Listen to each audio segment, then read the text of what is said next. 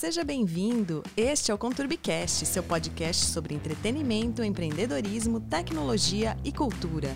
Eu sou Nick Ramalho, jornalista e editora-chefe do Conturbi Trends, nosso portal de conteúdo. Estamos aqui mais uma vez com a Bruna Aleman, nossa queridona das finanças. Cola na Bruna. cola, cola que você passa de ano.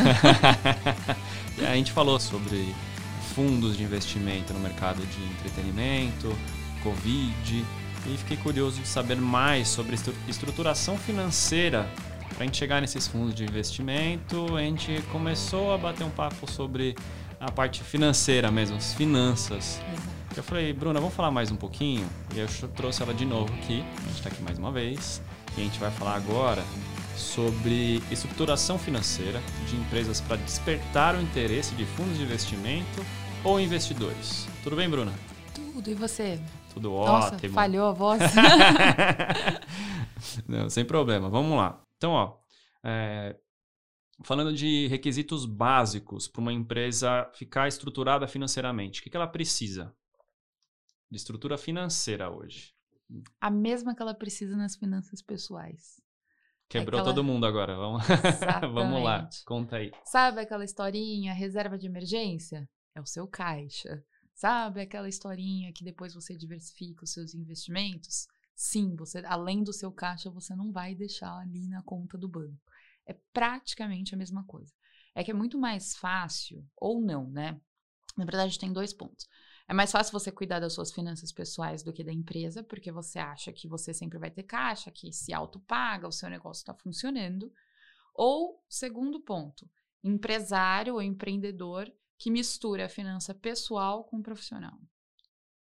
Não faz a cara. Isso acontece Vocês não viram a cara dele. Isso acontece muito. É que assim, início de carreira, início de empreendedor, você acaba misturando. Fato, você não Mas sabe. Mas não como... deveria. Não deveria. Não deveria. A gente não tem esse ensino né, na, na escola. Mesmo quando você faz uma faculdade específica, falando de comunicação, comunicação não te ensina a ser empreendedor, te hum. ensina a fazer sua arte. Mas agora de Mas gerir, deveria ter uma matéria de economia, né? Eu acho que Empreendedorismo. Deveria, eu acho que assim, na, no ensino básico deveria ter administração para um médico aprender a administrar a carreira dele, para um cientista saber administrar a carreira dele, economia para entender como funcionam os mecanismos todos do nosso capitalismo.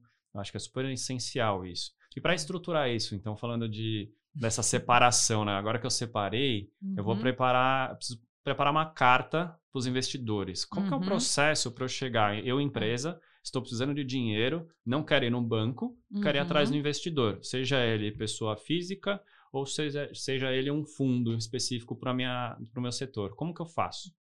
Então, é, a primeira coisa que eles vão ver, assim como o banco, talvez o banco nem tanto, porque você pode até estar. Tá um pouco, me, um pouco alavancado, mas ele vai entender na linha final, se você não tiver nada no Serasa e tudo mais, você sempre consegue uma linha. O investidor ele é mais crítico. As suas finanças não é você dar 100% de retorno, porque afinal o investidor ele vai ver qual que é a projeção, a expectativa, longo prazo da sua ideia, do seu negócio, enfim, tudo mais. É, mas você precisa estar bem financeiramente. Ele nunca vai colocar dinheiro se os sócios, o empreendedor ou o empresário, não sabe gerir a sua empresa direito. Um bom balanço, um caixa. Então a gente falou, ah, reserva de emergência. Tem na empresa, não é reserva de emergência, mas se chama caixa, que é o que você tem disponível, que você precisa pagar pelo menos seis meses dos seus funcionários, de toda a sua estrutura física, sem receber nada. Tem que estar tá programado. Ai, Bruno, mas eu preciso fazer um investimento. Faça depois. Agora vamos falar de momentos das empresas com a Covid. A gente viu que grande parte dos setores, isso é muito do brasileiro, não tem esse planejamento de dois meses para pagar suas contas. Sim. Pagar os pequenos restaurantes que vendem a janta para pagar o almoço do dia seguinte. Sim. Então, como que você faz esse planejamento, né? O, o pequeno empreendedor é muito difícil ele conseguir fazer esse planejamento de seis meses. É. Juntar o dinheiro dele, porque a mentalidade é sempre crescer. É. E o crescimento dele é, sobrou um dinheirinho aqui, vou investir mais, vou aumentar aqui, faço um puxadinho aqui para o meu restaurante. Uhum. Ah, vou colocar uma coisa a mais, vou com não sei o que, tal. É, como você acha que começa a mudar a mentalidade? Como que a gente poderia ajudar essas pessoas a mudar a mentalidade? A primeira coisa eu sempre falo, a coisa mais simples é um papel e caneta, tanto no lado pessoal quanto no, no lado profissional, principalmente o empreendedor. É ele desenhar os custos fixos, ou quanto ele recebe ali em cima, custo fixo, e ele dividir depois, por mais que ele queira fazer um investimento, e sim, para ele, ele precisa isso para crescer, um percentual vai ser investimento e um percentual vai ser para guardar. O guardar, ele sempre precisa existir. Essa é a diferença que é a cabeça que a gente não tem. A gente não guarda, a gente investe. Sobrou dois mil reais, vamos se dizer. Vou pegar uma mídia digital que vai cuidar e vai ficar melhor. Por que, que você não pega uma de mil para iniciar, mesmo que você capta um pouco, e você guarda mil. Entendeu? É essa mentalidade que as pessoas precisam ter. Não é nunca esperar, por mais que seja uma empresa, eu falei um valor baixo, mas uhum. independente do valor, e por mais que seja uma empresa, a mentalidade é a mesma. O guardar não pode ser sua última opção. É o contrário. Recebeu, coloca um valor mínimo que você consiga guardar, já deixa guardado. Paga funcionário e o que sobrar você vai investir. Você está vendo que o, o raciocínio é inverso. Aqui também rola o que, que acontece nas redes sociais. Tem um monte de investidor, é, influenciador, que fala para você investir primeiro e depois pagar o resto. Tem essa onda acontecendo. Exato, você exato. já deve, você que está nas redes sociais vê isso direto. Você fala, cara, que absurdo, não tô É a mesma coisa para influenciador de educação financeira. Uma crítica que eu faço foi por isso que também eu entrei na rede social. Uhum. Você querer cobrar um curso de dois mil reais de uma pessoa que vai começar a investir não faz sentido. Ela nem começou a investir, ela nem fez a reserva de emergência dela e você quer que ela gaste. Exato. E pra, só para você ver como faz um paralelo com o nosso mercado. Pensa você quer virar atriz. Uhum. Aí você não conhece ninguém no mercado. Chega um cara que é especialista, vai fazer um book. Aí te cobra dois mil reais para fazer esse book. Exato. É praticamente o mesmo paralelo. Você não sabe o que vai acontecer ali, o que você vai aprender com aquilo dali, se o cara realmente vai te mostrar, se ele só vai fazer as fotos, te dar de presente e ficar com o dinheiro, Exato. você vai te agenciar mesmo. Então, assim, é muito complicado esse marketing digital que a gente tem tudo no, nas redes sociais, é muita informação, é muita gente tentando tirar dinheiro de você.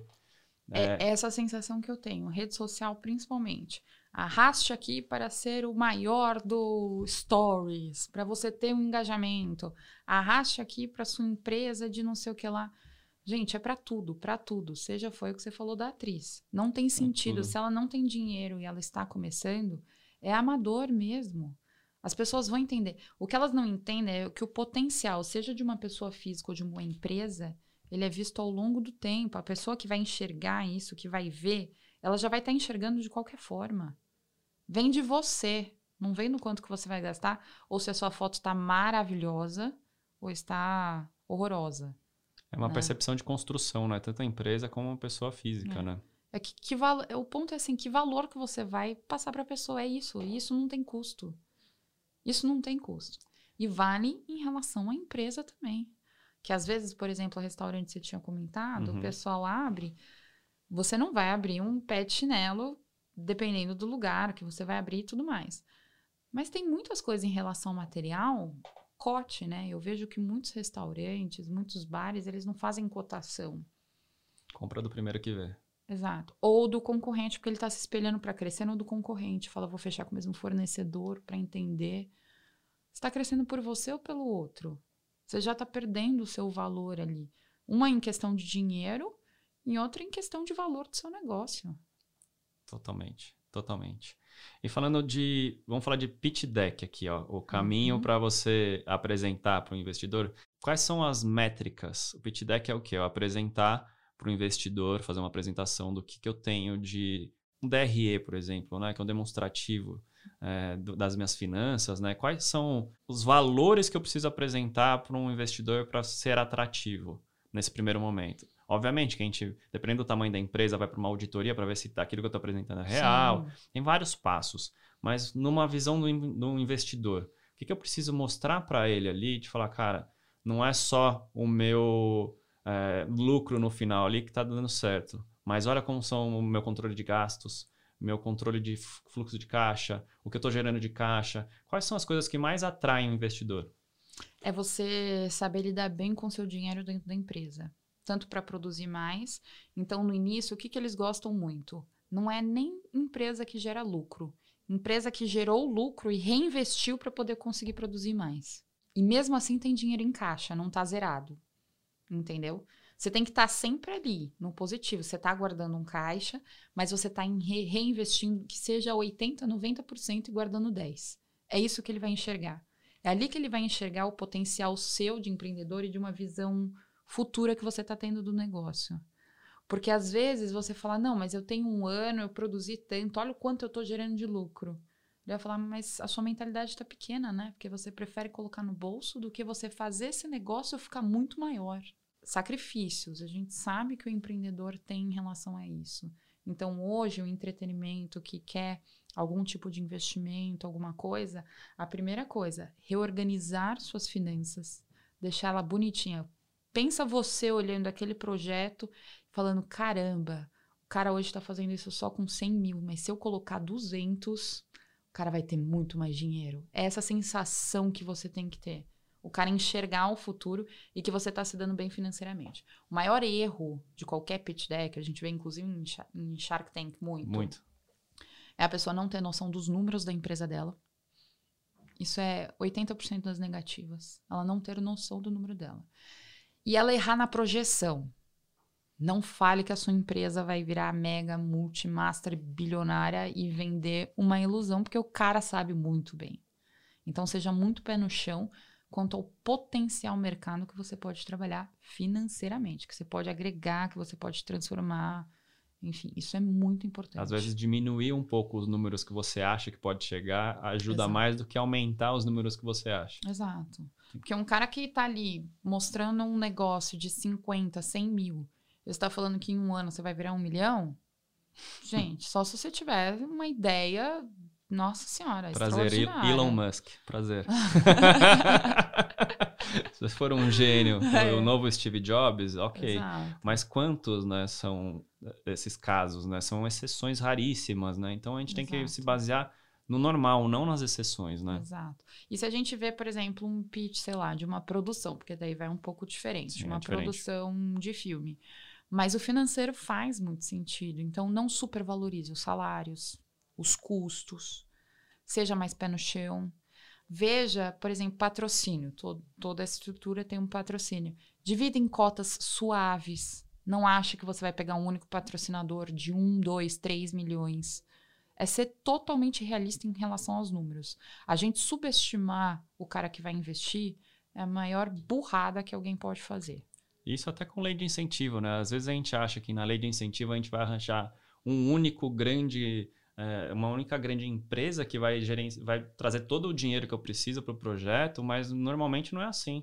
Por exemplo, ICMS, normalmente a empresa, eu vou, só posso pegar 4% do ICMS da empresa. Só que o montante para eu chegar no valor do meu projeto, eu vou precisar de umas 20 empresas para entrar no projeto. Exato. E é a mesma coisa na hora do patrocinador. Eu vou vender as cotas e pega exemplos, eu gosto de trazer exemplos táteis. Pega a Fórmula 1, pega o futebol. Quantos patrocinadores tem para pagar a conta? Exato. Não é só uma Vivo, não é só um Itaú, não é só Ambev, cada ano com Brahma ou, ou outro patrocínio de cerveja. É. Então, são várias, tem várias, várias empresas envolvidas para pagar aquela conta, né? Então, uhum. para você financiar o seu projeto, né? Eu sempre falo, o orçamento é uma das coisas mais complexas para empresa, para projeto, para tudo. Não é simplesmente colocar no papel. É. O racional por trás do orçamento é muito complexo. É. E é difícil você ensinar isso para uma pessoa no início.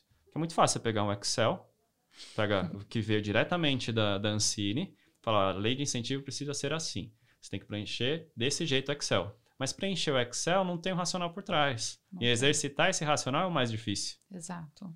E isso não é só para projetos de entretenimento. Eu acho é. que para o cara que tem um restaurante, o cara que tem um bar, o cara que tem uma produtora, o cara que tem uh, uma assessoria, para todo mundo é muito difícil esse racional. É. Como você acha que as pessoas, aí vai uma pergunta super capciosa, assim, é bem difícil de responder.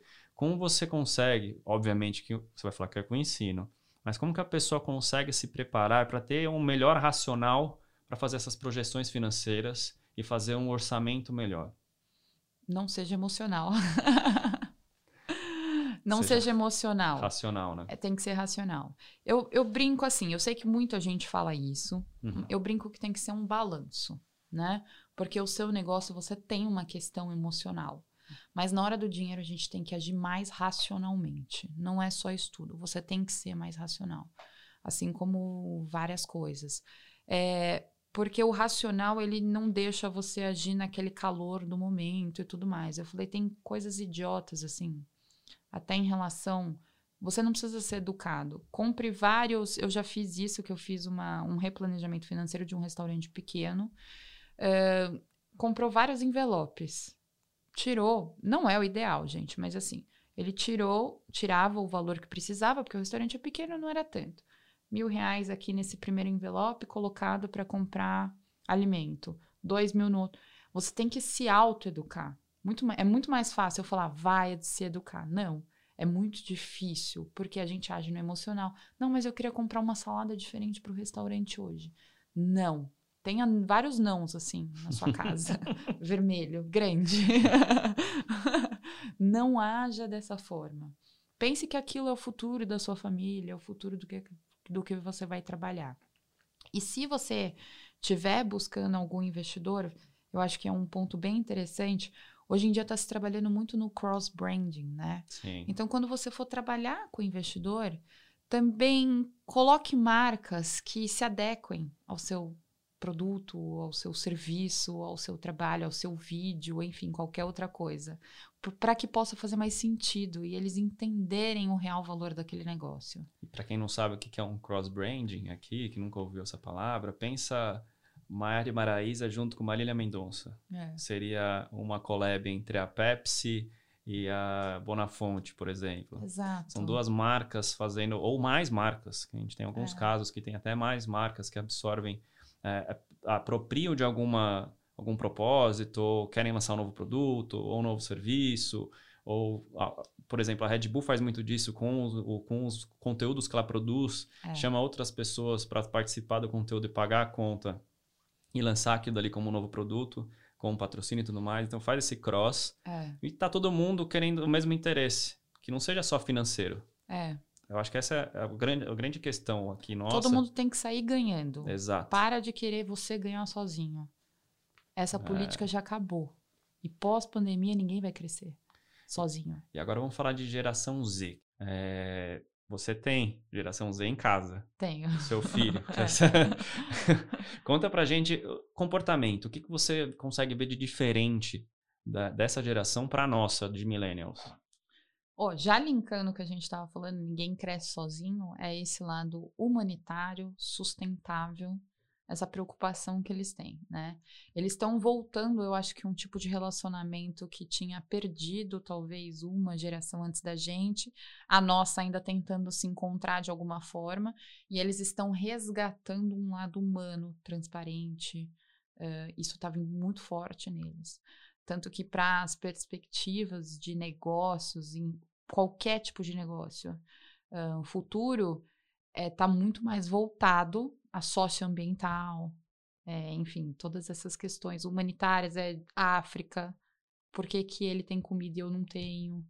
É um so, Eles estão se é um, questionando. Não chega a ser um socialismo, mas é o que a gente chama de capitalismo sustentável. Exato. Não é tudo pelo lucro. Não. É aquele lucro que seja humano. Então, é. tipo, a, Uh, fair trade, se ninguém ouviu falar desse fair trade, é o que? Toda a cadeia de produção é paga devidamente, não tem nenhum trabalho escravo, ninguém está sendo explorado no meio do caminho. Acho que assim, a grande diferença da nossa geração para a próxima é que a gente entendeu que é transparência. A é. próxima vai cobrar a transparência das empresas. Exatamente. Saber exatamente quem está por trás dessas Exato. empresas. Você vê nos noticiários, isso já está acontecendo, não é só com a geração que está vindo. É. Então a gente viu agora com a abertura dos bares no Rio de Janeiro, o que aconteceu? Triste. Triste. É, você vê como as pessoas se comportam, é, denigrem a imagem de outra e acabam a empresa cortando a, é. a, a pessoa no dia seguinte. Primeiro que a geração Z acha que nem fazer faculdade eles precisam, né? Começa por aí. Eles já estão vindo com uma cabeça assim, eu tenho que estudar, por que, que eu preciso estudar? Já está vindo com uma cabeça meio diferenciada, que eu acho que, inclusive, essa questão de faculdade vai mudar muito. Mas você, com, com seu filho, por exemplo, você já conversa disso, de faculdade, de que você quer já. ser quando crescer? A gente, por exemplo, começou agora em relação ao investimento, então a mesada que ele ganha, tá com 12 anos, Então, eu tô tentando, apesar de eu trabalhar com isso, é muito difícil. Mas eu pontuei sobre alguma coisa que ele gosta, o Fortnite, que é o jogo. O quanto que ele gasta. Um dia chegou o cartão de crédito, falei, amigão, vamos dar uma parada aí, né? O dinheiro não tá caindo em árvore. Falei, então agora você vai ganhar a sua mesada.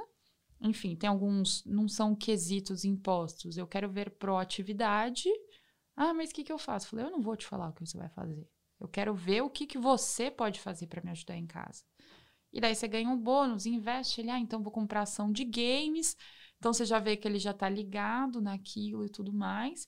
E o que você falou em relação à transparência, eu vejo que eles enxergam tanto que ele desiste, desistiu de certos jogos, que ele viu que para ele crescer no jogo, ele ia ter que ficar comprando coisas, porque agora está sendo do bolso dele. Sentiu na pele. Gostamos é, disso. muito bom, muito bom. E eles agem muito rápido, né? Que eu acho que se fosse a gente, mesmo o pai dando ali, você continua gastando 50 reais, os 20 reais que ele estava te dando. Sim. Ele não gastou nada.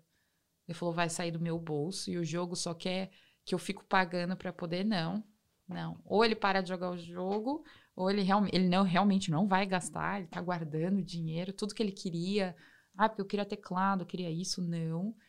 Então você vê que está tudo ali voltado.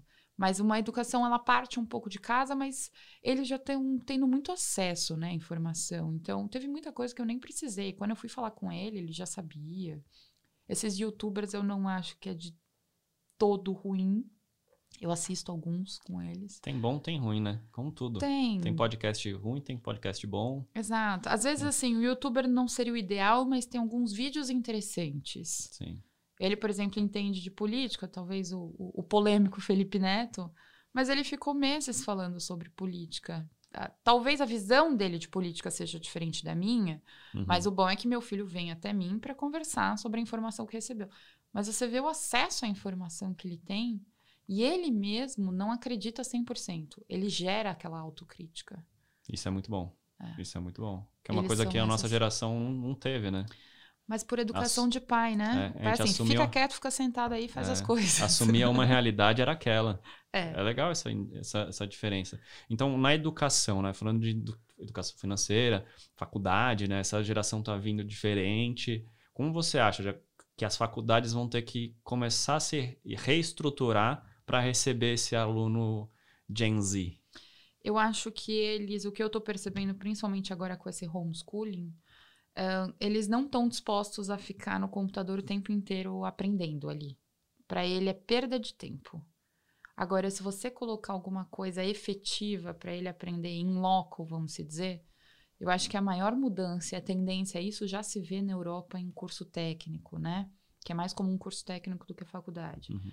O aluno estuda um, dois anos e o terceiro ano é aquele jovem aprendiz obrigatório dentro das empresas. Que é você estar tá em loco, é você aprender no dia a dia. Eles querem aprender no dia a dia. Eles não querem ficar sentados ali lendo. Ah, mas eles vêm no YouTube. Gente, não. O YouTube tá aqui, o, o, o videogame ali, a mãe tá gritando aqui. aqui e o celular aqui. Então, assim, são 30 coisas acontecendo ao mesmo tempo. Você fazer ele ficar sentado ali, escutando um professor, isso vai cair muito em desuso. Eu tenho certeza. Com certeza. Isso é um, até um debate que a gente teve aqui no, num episódio que a gente falou sobre gamificação. E o quanto essa molecada, tipo, a gente sofreu essa mudança porque o, os jogos vieram na, na, nossa geração. Nintendo 64, né? 64, é, então. a fitinha. Desde o Atari pra cá, PlayStation, essa geração já nasceu com PlayStation em Full HD, entendeu? Sim. Então. iPad na mão já está acostumado com os mecanismos de gamificação.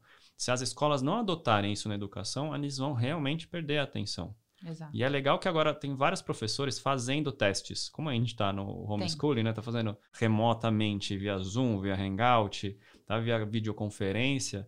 Então eles estão tendo que se reinventar, porque imagina, se eu tenho 12, mas imagina uma criança de 6 também. É. Como que para na frente do computador? Não para. Não para. Então não você fala, para. e um adolescente de 17 16, 17, que está se preparando para entrar numa universidade. O impacto deles vai ser muito grande. Eu consegui ver na escola do meu filho duas coisas. A professora de alemão foi a que teve mais sucesso em relação à menor queda de nota no homeschooling. Por quê? Ela pegou um negócio, acho que chama Quizlet, e hum. toda a aula ela montava um dia antes toda a aula, ou ela fazia por tempo e os alunos tinham que responder. Então, é tudo muito dinâmico, era alguma coisa online, gamificado. Gamificado. 100%. Então, os alunos aprenderam efetivamente. Agora, português, por exemplo, caiu lá para baixo a média. Porque é aquela apresentação de 20 páginas, que isso a gente já vem tentando mudar na nossa geração, que reuniões já não acontecem muito Sim. dessa forma. Tem reunião que eu vou que eu nem levo apresentação. É um bate-papo. Bate-papo, é. é um bate-papo e pronto. Então, se for 20 slides, esquece. A criança não aprende. Eu percebi agora nesse sistema online. Ele não, não sei, eles não têm a capacidade de ficar. Eles precisam estar ativos. Eles aprendem muito ativamente.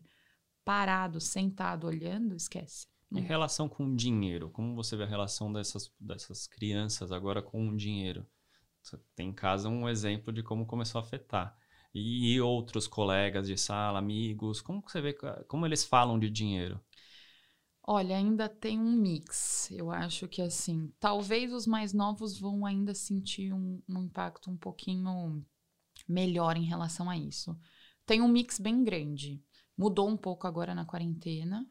Uh, mas infelizmente a gente ainda tem uma questão social, que dependendo da escola que vai, a facilidade que a criança tem, ela ainda vê o dinheiro de uma outra forma. Mas graças a Deus que a educação financeira está crescendo, o que você vê de crianças entre 10 e 12 anos investindo na bolsa, agora com a oportunidade de abrir conta, né? Então, para o meu filho foi sensacional. Ele levou como assim: eu tenho conta em banco e tenho um cartão de débito. Sensacional. Você sente um adulto. Mas ao mesmo tempo, não são todos os amigos dele que têm mais ou menos essa cabeça, né? Eu acho que eles estão em fase de transição, mas sim, eles podem ser que eles viram investidores um pouco mais cedo. Muito bom isso. Ele vem muito do pai também, né? Eu acho que a mentalidade do pai vai muito. Sabe quem vai mudar muito? As pessoas vão brigar comigo, mas quem, quem vai crescer muito, está crescendo muito, aquele que não tem condição o jovem que não tem condição, ele está vindo se educando financeiramente, porque ele aprendeu com a situação dos pais. De não ser igual. Tem um que chama, acho que Favela Investidor, tem, tem mais uns outros meninos do interior. Você precisa ver. Porque eles aprenderam com a situação, como eles não tiveram oportunidade, e a internet está movimentada nesse sistema. 11, 12, 13 anos. Os meninos investem em bolsa e está tirando a família da situação precária. Olha só, esse é um dado que eu não sabia, assim. Mas está vindo de quem não teve oportunidade. o que é muito pai, bom. Né? O que é muito bom. Aí não é que os pais ensinaram, né? Exatamente. E onde você acha que foi o impacto? Onde eles aprenderam isso? Será que foi no YouTube? Provavelmente, sim. Viu alguém? Sim, porque achou... tá viral isso daí. Tá uma forma que, se você vê quem eles seguem, quem eles se espelham, Uh, são realmente pessoas que estão tá tendo uma visibilidade muito grande em relação a isso. Agora eu vou falar de uma coisa mais polêmica de todas que a gente já falou agora, de influenciadores de carteiras financeiras e tudo mais. Não vou dar nomes aqui, é. Mas você tem um efeito de manada muito grande quando um cara desse, naipe, que tem 4 milhões de seguidores, fala para você investir em algum lugar. Uhum. O quanto ele consegue manter a credibilidade dele e ainda falar de assuntos interessantes e não se passar por vendido? Complicado. É, eu vou dizer por que complicado. Porque as pessoas que estão assistindo, elas não tiveram a educação. Então, eu, por exemplo, que estudei uma faculdade de economia, para mim é muito visível, é muito, é muito claro a situação que está ali, né? Então, porque não quero julgar ninguém em relação à faculdade nem nada, mas eu vivenciei aquilo, trabalhei em bancos, enfim, tudo mais. Eu acho que as pessoas que trabalham nesse sentido e expõem isso, ela ainda tem até um pouco mais de poder, mas às vezes ela acaba vendendo muito produto dela. Você perde a linha entre a educação financeira e o que, que você precisa vender. Né? Eu acho que isso é o mais triste. O movimento que eu vi, por exemplo, é que há dois anos atrás, cinco anos atrás, de cinco a dois anos atrás, a taxa de juros alta, eles só vendiam renda fixa. Eles conseguiram fazer, deve ser o copyright que, que a gente fala, eles é. transformam que tudo que ele falou lá atrás parece que as pessoas apagam do cérebro e daí todo mundo começa a investir na bolsa. Daí todo mundo cai, e daí agora todo mundo está vendo investimento internacional. E se você entrar o cara que falava para vender, para fazer renda fixa, hoje está falando de investimento internacional. Mas qual que é o conhecimento dele em relação a esse produto? Então, a minha visão é crítica como profissional. Ela é boa para que lado? Trazendo informação para as pessoas. Mas eu ainda vejo um peso institucional ali muito grande para venda de produto. Tanto que a maioria deles estão vinculados a alguma. É sócio de alguma, enfim, corretora, ele tem algum ponto. Assim então, como qualquer outro influenciador, chega uma hora que para pagar as contas dele e tudo mais, ele se perde no propósito maior dele, que era ensinar as pessoas. Exato. E, e, isso é uma coisa muito difícil de você mensurar, né? Tipo, cara, não, beleza, vou. Como que eu vou ganhar dinheiro? Vou vender cursos. Eu acho que quando eles começaram, eles começaram muito bem. E esse daí vai ser a minha qualquer crítica, não só em relação a eles, né? Você começa muito bem. Então, a minha maior crítica é, por exemplo, ele vender que aquele fulano vai vender curso, curso caro, e que aquele cara, por exemplo, se ele não acorda cedo é porque ele é preguiçoso, porque ele não quer, ou se ele não investir, ele não vai ficar milionário. Então, são preconceitos, preceitos, enfim, a palavra certa, mas que coloca na cabeça da pessoa que é totalmente utópico, é irreal. Ele ganha dinheiro com o quê? Vendendo curso de 3 mil reais, gente. Para! Essa é a realidade. Não surgiu do nada. Sim. Teve aquele caso da, da, da, menina lá também que falou que ficou milionária, depois deu aquele problema, porque o pai que dava os 50 mil para alocar. Sim, sim. Então, é utópico. Hoje ela tá numa linha melhor? Tá. Porque foi claro, mas ela poderia ter sido transparente antes. Que daí a gente vai trabalhar a política do cancelamento, que os jovens hoje trabalham demais. Você erra uma vez só. Para eles, você erra uma vez só. E a empresa desse caso que você está falando aí mudou completamente. Mudou. Mudou, mudou completamente. Que era a empresa que era, tipo, referência e, de repente, meio que apagou. Exato. E aí eu vou para o nosso lado aqui, que é o marketing, e falar do que a gente chama de clickbait. Uhum. E uma campanha desse tipo é o famoso clickbait. Que é o quê? É a isca que você dá para a pessoa com uma coisa que parece ser fenomenalmente espetacular. Para não falar outra coisa. É. Entendeu? Essa palavra louca que inventei agora. Mas pensa assim, se a pessoa tá te, te dando um negócio que é muito incrível, que você vai ficar rico rápido, meu irmão, fuja. Fuja. Isso não existe. Já dizia Padre Quevedo. Mas então, cara, se, se, vai ganhar dinheiro rápido, velho, provavelmente é algum, alguma coisa, é pirâmide financeira, é. ou tem alguma coisa por trás escondida. Não caia nessa. E eu vou voltar um conceito antes é, para as pessoas. Você acha que todo mundo vai viver de renda? As empresas precisam de funcionário. Exato, né? exato. É, assim, o, o, sistema financeiro, esse é o maior problema. Ele está virando como viver de renda. Isso é. Se você colocar todo mundo para viver de renda, quem que vai trabalhar, gente? Você não vai ter nem ação para comprar. Exato. Porque a empresa que você estiver investindo, o cara vai estar tá investindo também para ficar milionário né? Eu acho que é aquele calor que a gente utiliza quando a gente descobre alguma coisa, parece que a gente entra e vai, e Na vamos, emoção. e vamos embora. É, mas assim, é bom, é muito bom. Só que ao mesmo tempo a gente também não teve uma base, eu não sei qual que vai ser o impacto.